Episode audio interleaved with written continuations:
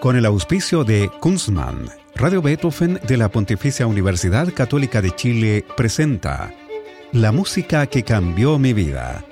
Una conversación sobre los momentos reveladores del arte musical que han marcado un antes y un después en la formación de una persona. Conducción y producción, Gonzalo Saavedra. Hacer una cerveza craft requiere de tiempo, maestría, ingredientes de primer nivel y mucha pasión. Por eso en Kunstmann llevamos 30 años haciendo lo que más nos gusta desde la ciudad que nos vio nacer, Valdivia.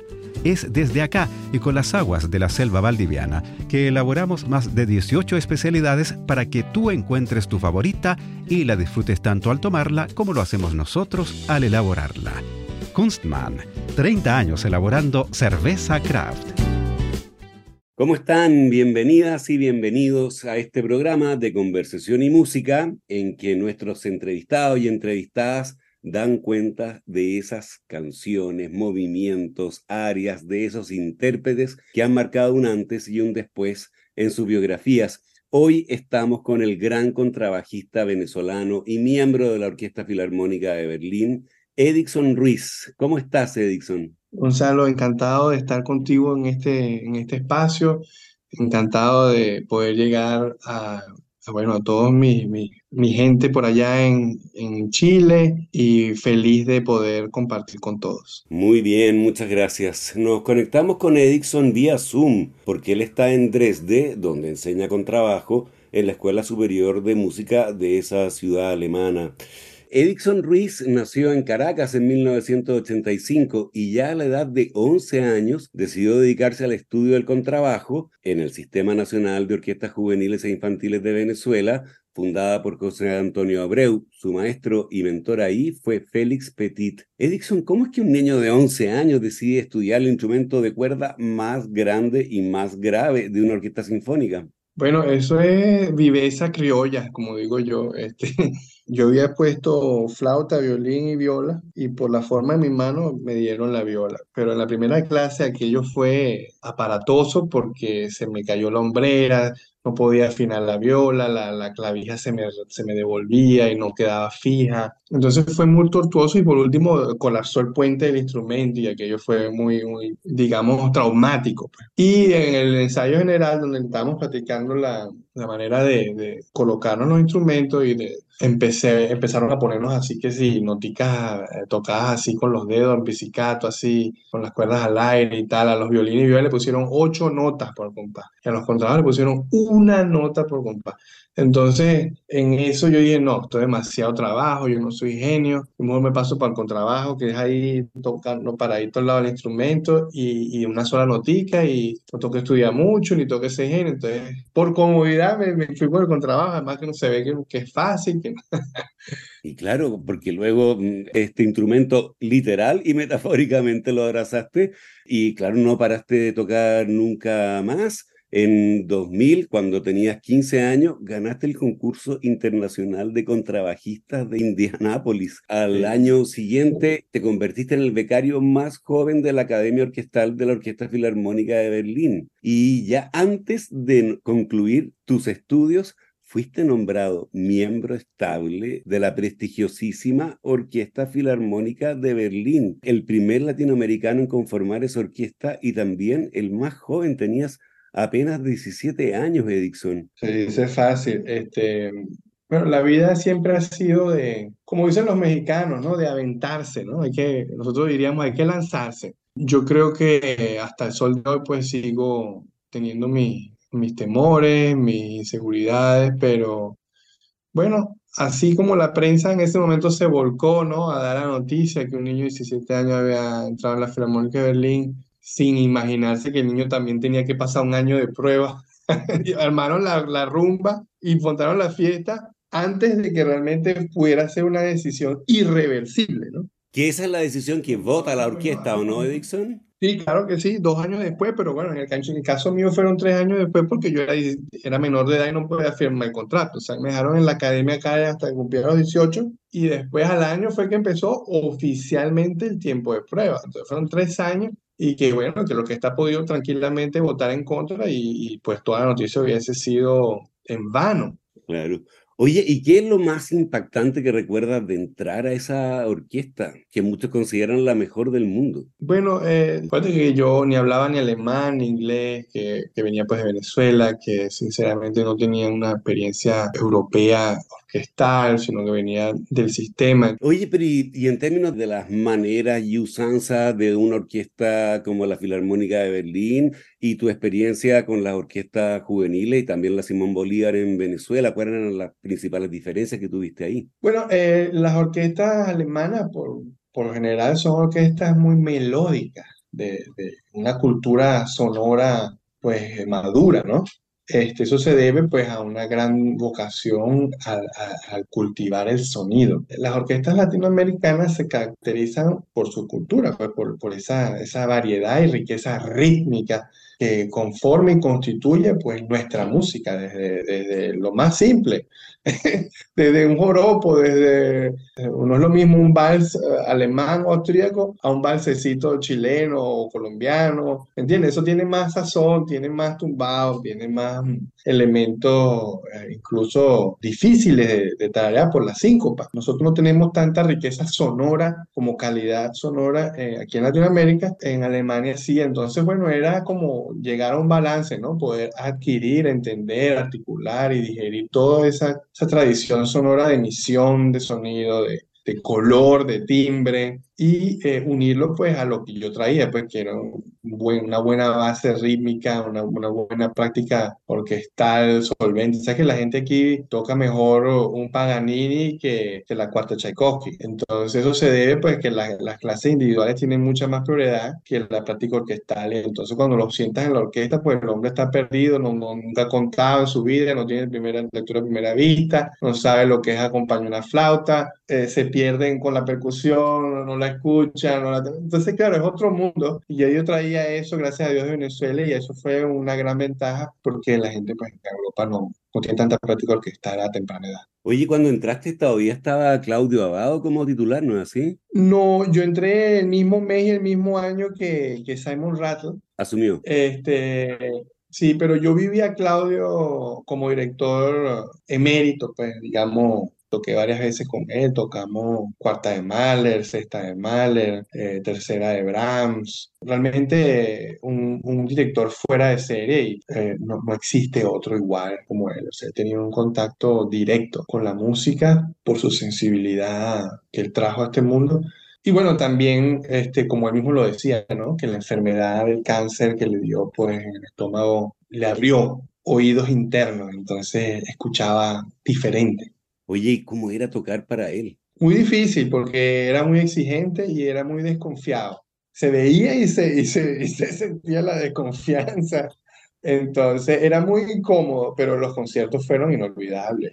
Más que lo que hacía con las manos era fuera de serie y, y no se aprende en ninguna eh, academia de dirección ni con ningún maestro. Era realmente arte. Muy bien.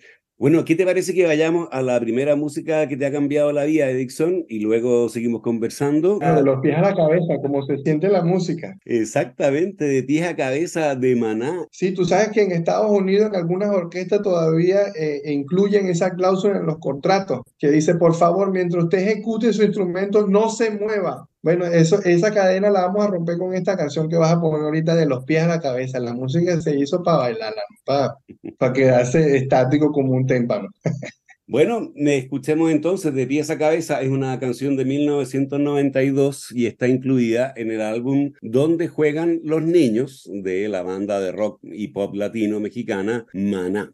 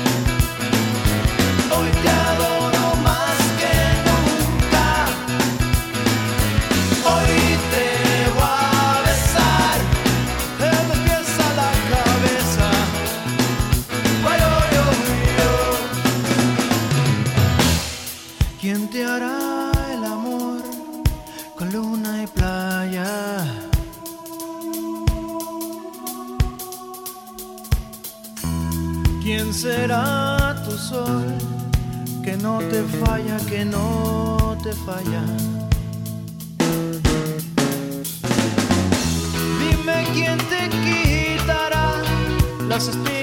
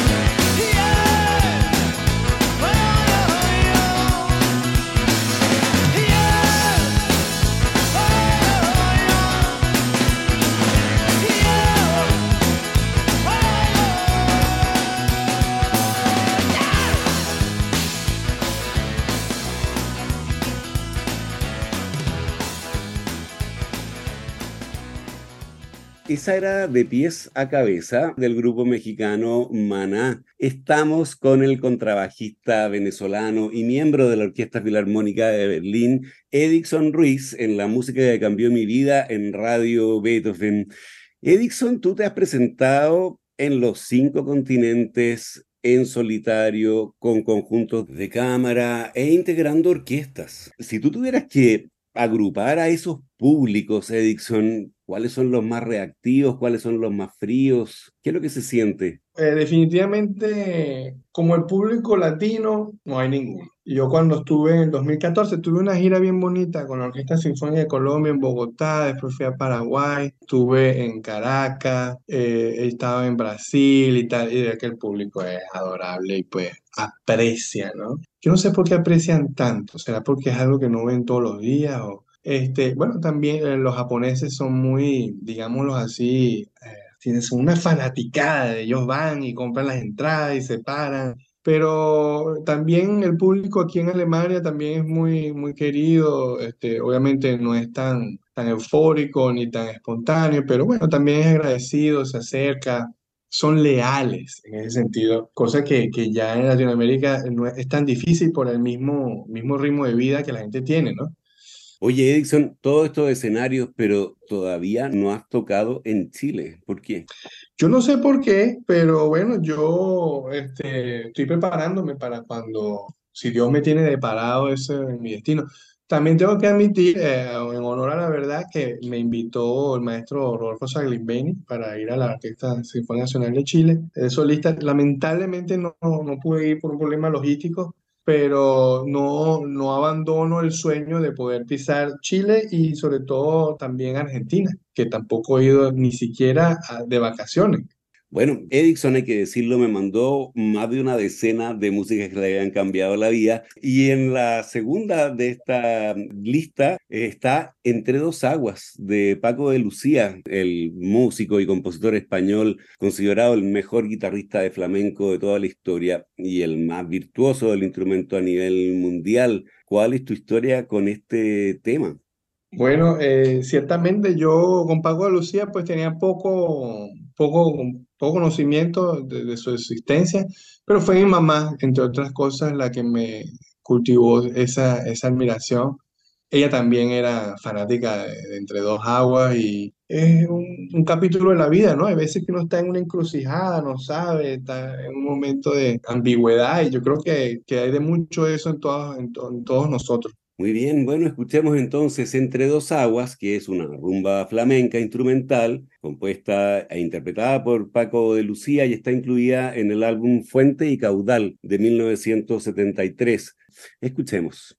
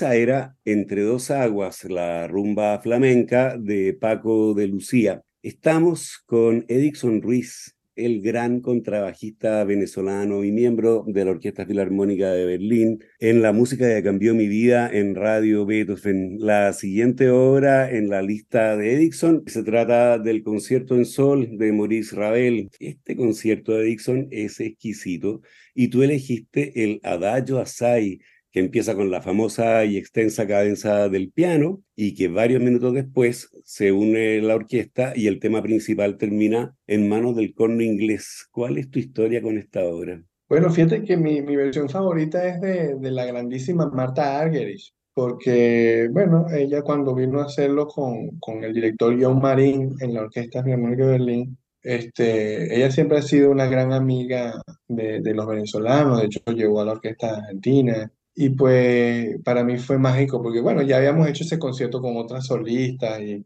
pero ella realmente eh, no toca nada más las notas, sino que realmente eh, como descifró el, el, el mensaje, ¿no? de- del compositor, de nostalgia, de impotencia, de, es un sentimiento casi de, de pérdida, de lúgubre, ¿no?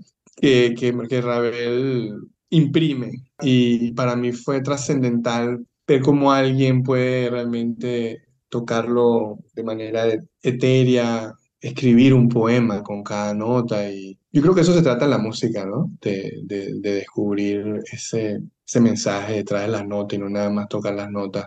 Y por eso escogí esa canción en honor a Marta Argerich, a quien le tengo un gran cariño como persona y como artista. Escuchemos entonces este Adagio Assai, segundo movimiento del concierto para piano en sol de Maurice Ravel. La interpretación que eligió Edixon es, como decía, de la pianista argentina Marta Argerich con la Orquesta Filarmónica de Berlín dirigida por el gran Claudio Abado.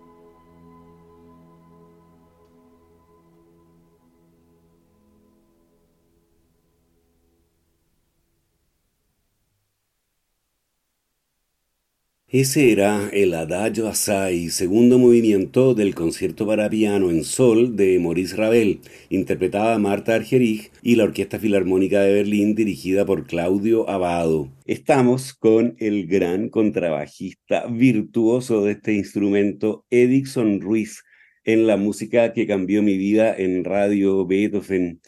La siguiente hora en la lista de Edixon es la suite Estancia del argentino Alberto Ginastera, un ballet compuesto en 1941 como un homenaje a la música gaucha. Tú elegiste el Malambo, que es el último número de esta suite. ¿Por qué? ¿Cuál es tu historia con esta obra, Edison? Mira, muy sencillo. Ese fue el caballito de, guerra de, del repertorio de la Orquesta Sinfónica Nacional Infantil de Venezuela. Y nosotros con esa obra realmente rompimos los, mo- lo- lo- los moldes, pues. ¿Sabes qué? Que, que los músicos académicos son muy, muy ortodoxos y entonces pues agarran eh, la partitura pues como una Biblia, ¿no? Lo que no dice no se hace. Y, y nosotros en ese proceso creativo que no tenía límites ahí con el maestro Abreu en el sistema, pues reinventamos esa música y hacíamos lo que nos daba la mismísima gana con la, con la partitura y pues hacíamos acordes donde no estaban escritos y, y nos movíamos como nos daba la gana y como sentíamos que la música lo pedía. Aquello se volvió un, un antes y un después en mi vida, porque yo creo que yo descubrí mi propia, natura- mi propia naturaleza y eso hasta hoy en día me sigue acompañando, ¿no? Eh, como decía un gran compositor, Rudolf Kelterborn, suizo, que me dio una obra y después yo se la toqué, me dijo, usted toca hasta lo que no está escrito en la partitura. Entonces, con eso lo que yo quiero es este, recordar pues ese momento en que uno se libera, ¿no? Después que aprendió todas las reglas, como dice el Dalai Lama, uno las rompe porque ya el aprendizaje está digerido y empieza uno a realmente a interpretar la partitura. Bueno, escuchemos entonces este Malambo, que es parte de la suite Estancia de Alberto Ginastera. La versión recreada, como nos comentaba Edison, es de la Orquesta Sinfónica de la Juventud Venezolana Simón Bolívar, dirigida por Gustavo Dudamel en una grabación en vivo en el Festival de Lucerna en 2007, donde llegó esa orquesta a tocar.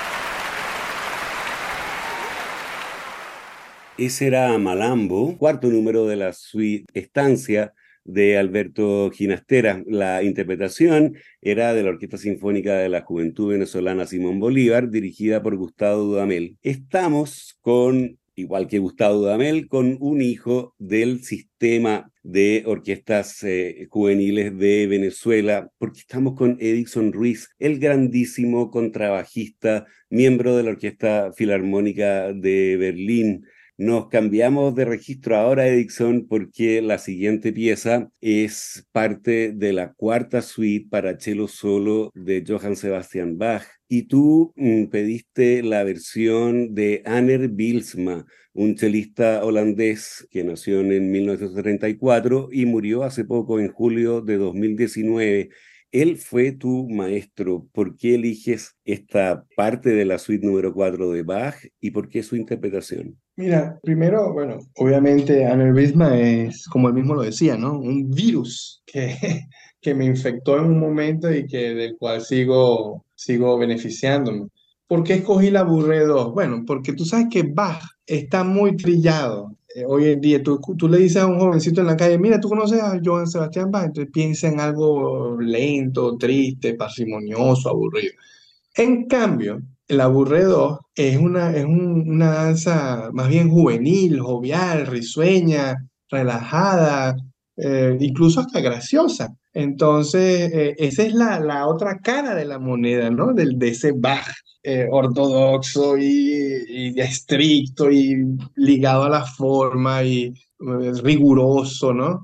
Entonces, esa es la cara de Bach que a mí me cautiva. Entonces, por eso que, como dice, ¿no? El, dicho, la, la, la procesión se lleva por dentro. Tú sabes que Bach tuvo más de 20 hijos y le quedaron nada más 7, o sea, que, que perdió por lo menos 13, que se sepa, pues. Entonces, te podrás imaginar que Bach tranquilamente ha podido haber enterrado a un muchachito ahorita en la mañana y pues en la tarde se puso a escribir la Burré 2, que es una cosa tan contenta y tan... Sea, que eso significa que, que la vida continúa, que siempre va a quedar la esperanza por delante, ¿no? Como el sol cuando pega de frente. Eso es lo que yo he querido compartir y después, por cierto, que creo que viene la, la versión mía de la Burré 1 también en el contrabajo, cosa que no existe pues eh, en el repertorio eh, hasta ahora, en ninguna de las grabaciones. Y lo más importante, con las arcadas de la segunda esposa de Bach, Ana Magdalena Bach. Tú sabes que las ediciones se han tomado la tarea de modificar, transversar y de contaminar las partituras de Bach, y no solamente de Bach, también de Mozart y bueno, de todo lo que tocan. Entonces, esa versión que vas a escuchar ahorita es nada más y nada menos tanto en el cello como en el contrabajo, del puño y letra del facsímile que nos dejó Ana Magdalena Bach, porque tú sabes que Johann Sebastian Bach no se ha conseguido hasta ahora. Escuchemos entonces la Bourrée 2 de la cuarta suite para cello solo de Johann Sebastian Bach, interpretada por Anner Bilsma, maestro de Edison Ruiz, nuestro invitado de hoy en la música que cambió mi vida, a quien vamos a escuchar en esta misma suite pero en contrabajo en la Bourrée 1 inmediatamente después de la primera pieza.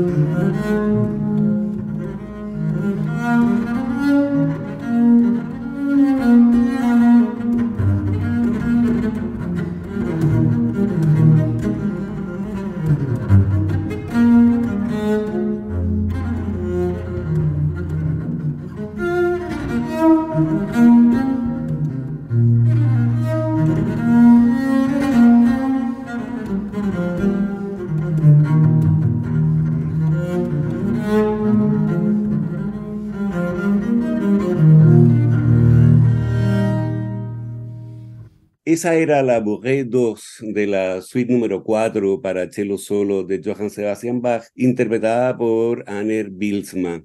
Inmediatamente después escuchamos la Bourrée 1 de la misma suite, interpretada en contrabajo, una rareza total, por nuestro invitado de hoy en la música que cambió mi vida, el contrabajista venezolano Edixon Ruiz. Edixon, antes me decía lo que se había hecho en la Orquesta Sinfónica Simón Bolívar con la partitura de Ginastera, ¿no? Que se había recreado. Pero también, por otra parte, me decías que estas versiones de la suite de Bach tanto la de tu maestro como la tuya misma, responden al manuscrito con las indicaciones de arco de Ana Magdalena Bach.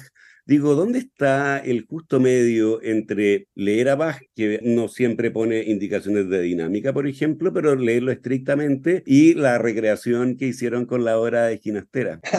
Sí, bueno, tú sabes que cada quien este, tiene un dialecto distinto cuando habla.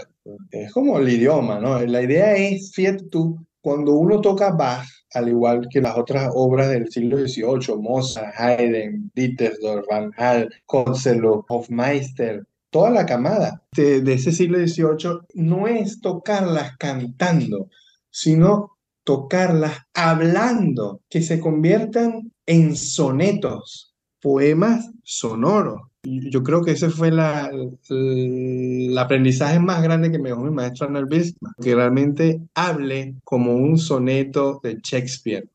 Que incluso esa fue la, la, gran, la gran ventaja de las variaciones Goldberg, cuando tú las escuchas, por ejemplo, con este hombre, Gustav Leonhardt, por ejemplo, en su clavetín, y después escuchas la de Glenn Gould, entiendes lo que te quiero decir, ¿ves? Uno la habla y el otro la toca. No es lo mismo rezar rosario, Padre nuestro, que estás en los cielos. Que decir, Padre nuestro, en el cielo, santificado sea tu nombre, no solo tu reino, tu voluntad, el cielo, nuestro Padre cada ¿Me entiendes? Hay, hay, cosas que se pueden decir eh, sentidas y, y que, te, que, que, realmente tocan la fibra, otra que es una, es como, un, como, como una chinchurria, ¿no? ¿Sabes? Esa, esa, esa liga de, de, de salchichas que son todas iguales así, nada más la separa un piquito del otro. Oye, ¿y a ti que te ha tocado colaborar con compositores vivos, como Efraín Osher, por ejemplo, que es eh, el autor de la obra que vamos a escuchar enseguida? También cuando te reúnes con Elliot Carter en su departamento en febrero del 2012, con Elliot Carter ya con 103 años, él también te da algunas indicaciones cuando le toca su obra um, Figmento. ¿Cómo se da esa relación con compositores vivos que te han dedicado muchas eh, obras? ¿Es un diálogo o más bien una imposición por parte de quien ha creado la música? Bueno, depende de, de, del personaje. Yo creo que he tenido mucha suerte, eh, o sea, con, con, mi mentor, pues, Heinz Hollig, el compositor, oboísta y director suizo, que me apadrinó y que me guió en, en, ese camino en la música contemporánea. Yo no toco cualquier cosa, yo me he dedicado a los grandes del siglo XX y XXI, como lo son Elliot Carter, Heinz Holliger, eh, Friedrich Scherha, eh, Luciano Berio, incluso los vivos, ¿no? Eh, Rudolf Kelterborn, Roland Moser, Toshio Hosokawa, ¿no? Los grandes exponentes de la actualidad. y por ahí vienen otros, yo tengo el que viene en estreno mundial con la ópera de Hamburgo, dirigida por Ken Nagano en el Philharmonie, de una obra del compositor Vladimir Tarnopolsky. Y en el 25 tengo otro estreno en Hiroshima, eh, con la Orquesta de Hiroshima, del concierto para contrabajo de Toshio Hosokawa. Y acaba de recibir ahorita el, el, premio de la crítica de la discográfica alemana por mi CD dedicado a Yanis Xenakis, también otro compositor eh, conocido, pero también bien, bien, bien engorroso por, bueno, por su, su filiación matemática, digamos cuántico. y, y le, le, grabé su pieza Theraps, que, que, ha estado muy mal interpretada en las últimas décadas. A nivel mundial no, no, había ninguna interpretación que se acercara a lo que escribió el maestro.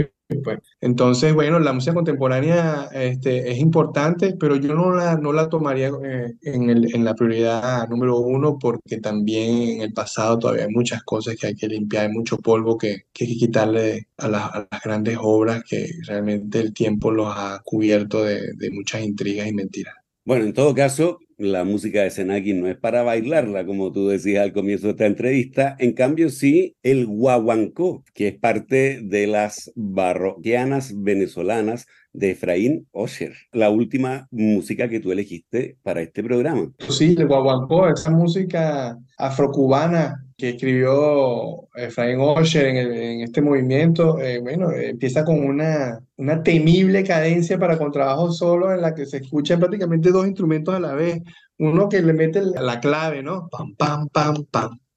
Pam, pam, pam, pam, que se hace con la cuerda más grave del instrumento y el contrabajo toca y se acompaña a la vez con un poco de variaciones alrededor de esa, de esa clave, ¿no? Eh, afrocubana que, que caracteriza el guaguancó. Y después el resto del movimiento se trata de, de- de esa, esa característica de capoeira, ¿no? Del guaguancó, que a veces es danza, a veces es lucha, es un arte marcial, ¿no? Y bueno, y todo eso desemboca en los tambores de San Millán, la, la- ese gran homenaje que se le hace a San Juan Bautista ya en Barlovento, en la, en la parte de- de africana en Venezuela, donde la comunidad afrovenezolana se, se, se va a las calles y, pues empiezan a bailar tambor como locos. Muy bien. Bueno, esta obra pertenece al compositor Efraín Osher, eh, nacido en Montevideo en 1974, formado en el sistema en Venezuela y que hoy vive en Alemania.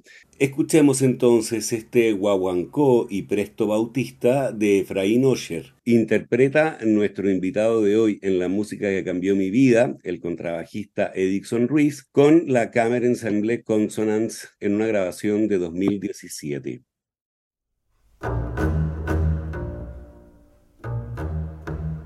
Müzik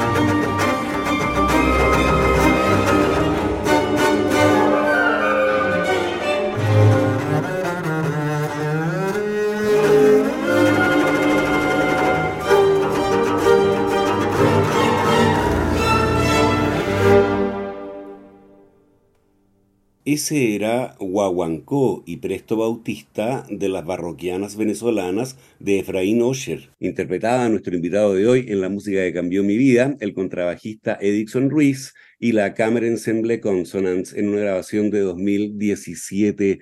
Edixon, llegamos así al final de este programa te quiero dar las muchas gracias por esta conversación que ha sido súper interesante. Yo te agradezco el espacio, el interés, la constancia y, y, tu, y tu, dedicación por la música, por divulgar eh, los músicos, compositores y exponentes latinoamericanos en tu espacio en Chile y bueno, y de una vez aprovechar este, este momento para reiterar mi gran sueño de regresar como adulto a Chile y poder compartir mi música con, con todos estos coterráneos que nos unen eh, como latinos y que nunca he llegado a, a, esa parte del hemisferio con mi contrabajo. Te esperamos y si sucede te recibiremos con muchísimo gusto, Edixon. De nuevo, muchas, muchas gracias. Y a ustedes los dejamos convidados para una nueva versión de este programa el próximo lunes a las 20 horas. Recuerden que pueden escuchar este capítulo y los otros que han sido emitidos en forma de podcast en nuestro sitio web beethovenfm.cl y también en Spotify buscando la música que cambió mi vida. No dejen nuestra sintonía porque ya viene el clásico puro jazz con nuestro amigo Roberto Barahona. Muy buenas noches. Hacer una cerveza craft requiere de tiempo, maestría, ingredientes de primer nivel y mucha pasión. Por eso en Kunstmann llevamos 30 años haciendo lo que más nos gusta desde la ciudad que nos vio nacer, Valdivia.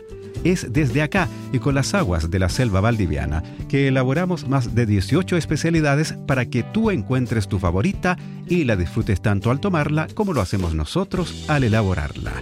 Kunstmann, 30 años elaborando cerveza craft. Con el auspicio de Kunstmann, Radio Beethoven de la Pontificia Universidad Católica de Chile presentó La música que cambió mi vida. Una conversación sobre los momentos reveladores del arte musical que han marcado un antes y un después en la formación de una persona. Conducción y producción. Gonzalo Saavedra.